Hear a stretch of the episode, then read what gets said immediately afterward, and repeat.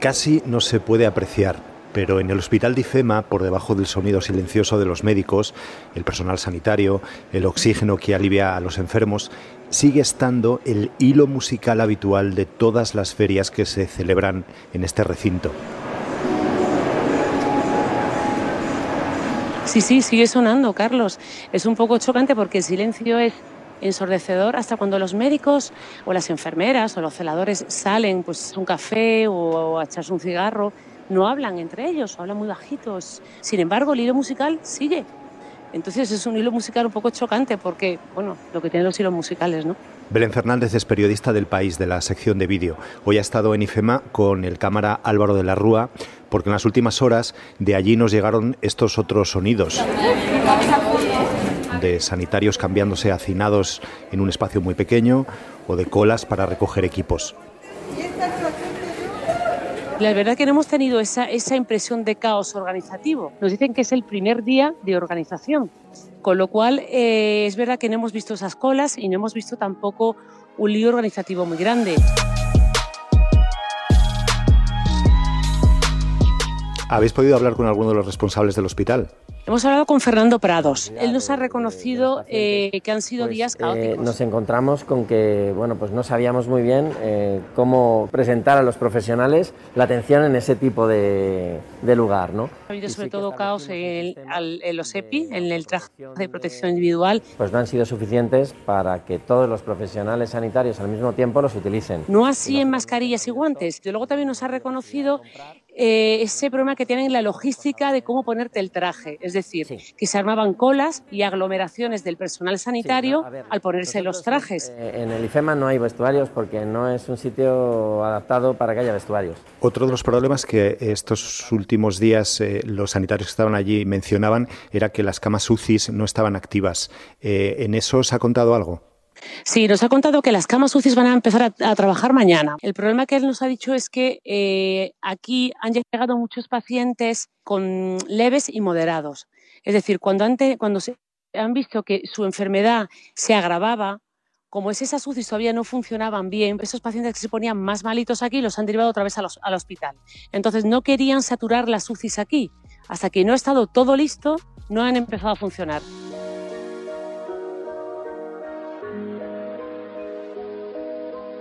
Con los hospitales saturados, muchos de los médicos que están en IFEMA son médicos de atención primaria de los centros de salud.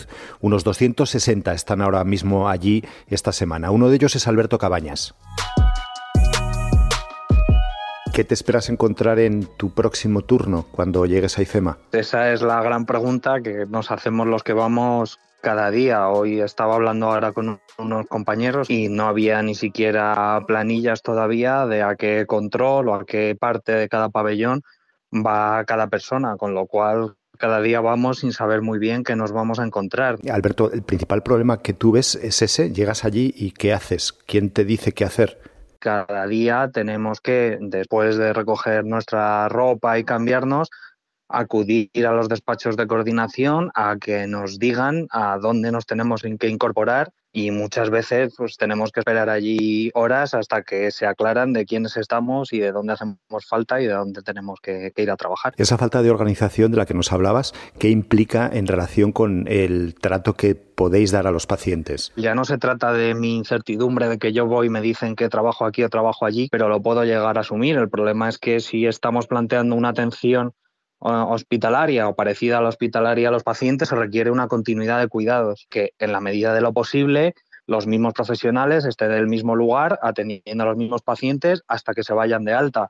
El hecho de estar cambiando constantemente profesionales dificulta mucho seguir la evolución de un paciente, con lo cual hay una ruptura de la continuidad que dificulta mucho que podamos darle a los pacientes la atención que merecen. Tú entonces cuando vuelvas a tu próximo turno no sabes con quién vas a coincidir en cuanto a compañeros, enfermeros, enfermeras, cuidadores, cuidadoras, no sabes con qué equipo vas a trabajar. Así es, eh, cada día tener que llegar a adaptarte a un equipo nuevo requiere que tienes que invertir mucho tiempo solo en organizarte. Mm, esperemos que eso cambie, pero llevamos muchos días esperando y bueno, nos preocupa, ¿no? Como es lógico. Eh, esta semana nos han sorprendido las imágenes de unos vestuarios donde la gente estaba prácticamente apelotonada, cambiándose como podía y sin ningún tipo de medida de sanidad o, de seguridad.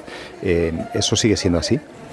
Hoy han cambiado los vestuarios de localización, han incorporado unas taquillas pero igualmente las imágenes que he visto hoy el espacio sigue siendo insuficiente. Con el espacio que hay, si tuviésemos que respetar esas distancias, nos llevaría horas simplemente el, cambiarnos de ropa.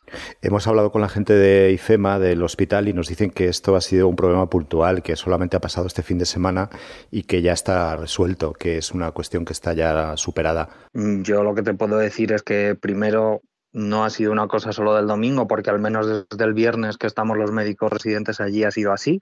Entendemos las limitaciones de espacio, pero bueno, creemos que hay que intentar ir avanzando en eso porque cada día que pasa y no estamos tomando las medidas para mantener las distancias, es un día que estamos aumentando el riesgo de contagio entre nosotros. ¿Tenéis los equipos suficientes para trabajar? Equipos en cuanto a protección, en general sí. Si me consta que ha habido algún problema que sí que ha sido puntual en el que algunos de los equipos que se facilitaban no tenían la impermeabilidad suficiente, aunque creo que finalmente se pudo solventar. Las instalaciones en las que están los pacientes eh, cumplen un mínimo, incluso dando por hecho que este es un espacio muy particular, muy de emergencia, muy especial. Yo creo que esa situación sí que ha mejorado. Si es verdad que el primer pabellón que se habilitó, que era el número 5, no eran unas instalaciones muy adecuadas, hicieron muy deprisa, no había biombos de separación, no había baños para que los pacientes se pudiesen asear. Creo que eso sí que ha mejorado y se han intentado construir unos módulos, pues bueno, un poco más dignos y que permitan una atención, pues mejor. ¿Qué sucede si un paciente empeora en su estado de los que ingresan en un estado leve o con pocos síntomas y hay que, hay que trasladársele a la UCI? Ahora mismo el hospital no tiene capacidad de atender a un paciente que entra en estado crítico, es decir, un paciente que consideramos que si se pone peor es candidato a tener cuidados intensivos, ahora mismo no disponemos de ello. El traslado se tiene que hacer eh, coordinándolo con el hospital de referencia del que vino el paciente para intentar devolverlo a esa unidad de cuidados intensivos y para el traslado se utiliza una UBI móvil de la que disponemos, que solo disponemos de una, porque claro, el resto de UBI móviles tienen que seguir prestando el servicio habitual porque siguen, siguen necesitándose. Entonces, sí que las camas están ahí, pero claro, una cama de UCI no es solo tener la cama, hay que tener al personal que sepa llevar una cama de UCI, que es una tarea muy específica, muy concreta y que requiere un perfil y unas habilidades que no tiene cualquier médico. Hoy nos contaban también desde la comunidad que mañana van a estar ya operativas una decena de camas de UCI de las que están instaladas. ¿Crees que eso va a arreglarse? ¿Que eso se va a solucionar? Yo espero sinceramente que sí, porque realmente es una necesidad. Podemos ver complicaciones a los 7, 10 o incluso 14 días del desarrollo de la enfermedad, con lo cual a nosotros nos parece importantísimo disponer de ello. Pero quizás si todavía no estaban disponibles o no era posible, no habría que haberse apresurado a aceptar tantísimos pacientes. Cuantos más tienes, más probabilidades tienes de que uno eh, esté crítico. Con lo cual yo creo que tiene que ir parejo el número de estables que asumimos con la capacidad de atenderlos en caso de que entren en estado crítico. ¿Podríais negaros a ir a IFEMA para continuar el trabajo en vuestros centros habituales? No, porque bueno, en virtud del, Real Decreto por el que se instaura el estado de alarma, el SERMAS, el Servicio Madrileño de Salud, puede disponer de sus profesionales como, como convenga y en este caso han considerado que éramos más necesarios allí que en atención primaria y nosotros tenemos que obedecer la orden que se nos da de acudir a trabajar al, puesto que sea. Alicia Martín es la presidenta del sector de atención primaria de, de, AMITS. ¿El personal de atención primaria es el más indicado para estar en un lugar como IFEMA? Somos conscientes que las necesidades empujan a todos los profesionales a tener que estar donde se nos destine. IFEMA es un trabajo de planta hospitalaria. Los hospitales están absolutamente saturados No sería la mejor opción, en principio, eh, quitar médicos de los centros de salud para llevarlos a otro sitio, pero entendemos que la organización de un hospital de esas características es tremendamente difícil que todos los profesionales eh, estamos yendo donde se nos necesita y voluntariedad y vocación no nos falta. Lo que nos falta son medidas de seguridad para protegernos y organización. Eh, lo que sí que pedimos es que dentro de que se nos necesite se muevan los menos profesionales posibles para que los centros de salud no se queden desatendidos. Porque esa falta de organización, porque ha surgido, nadie preveyó que mm, un hospital tan complejo y tan grande como este necesitaba una organización también muy compleja. A ver, el problema es que hay muchas estructuras que se mezclan, pero sí que es imprescindible una coordinación desde todos los niveles. Eh, muchas veces se ha enzarzado el tema en otras cuestiones que no son de índole solamente sanitaria. Entonces, lo que pedimos a los políticos es que se pongan detrás de los profesionales, que todo el mundo apoye desde el sitio que ocupa y que nos faciliten los medios necesarios para hacer nuestro trabajo de la manera más segura.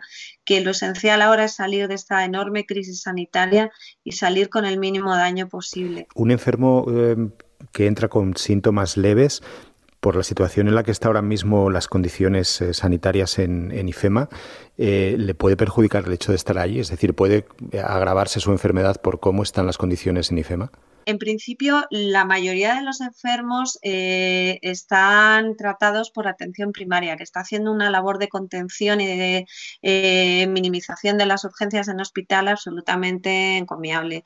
Eh, por eso es tan importante que no se desmantelen los centros de salud y que se cierren los, los mínimos posibles, porque prestamos muchísima atención telefónica, muchísima atención a las complicaciones y a otras patologías que ha habido siempre y que sigue habiendo.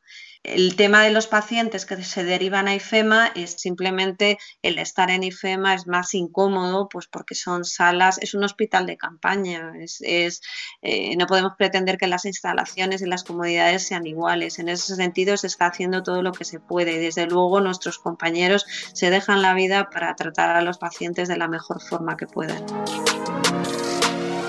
Esto es Crónicas de un Virus. Soy Carlos de Vega, los mandos técnicos José Juan Morales. A nuestro correo audio arroba elpaís.es nos escribe hoy Bert Hellinger desde Puebla, en México, temiendo por el sistema de salud de su país frente a la pandemia. De esto hemos hablado hoy, de la calidad del sistema de salud. Queda un día menos, mañana pasarán más cosas. Gracias por escuchar.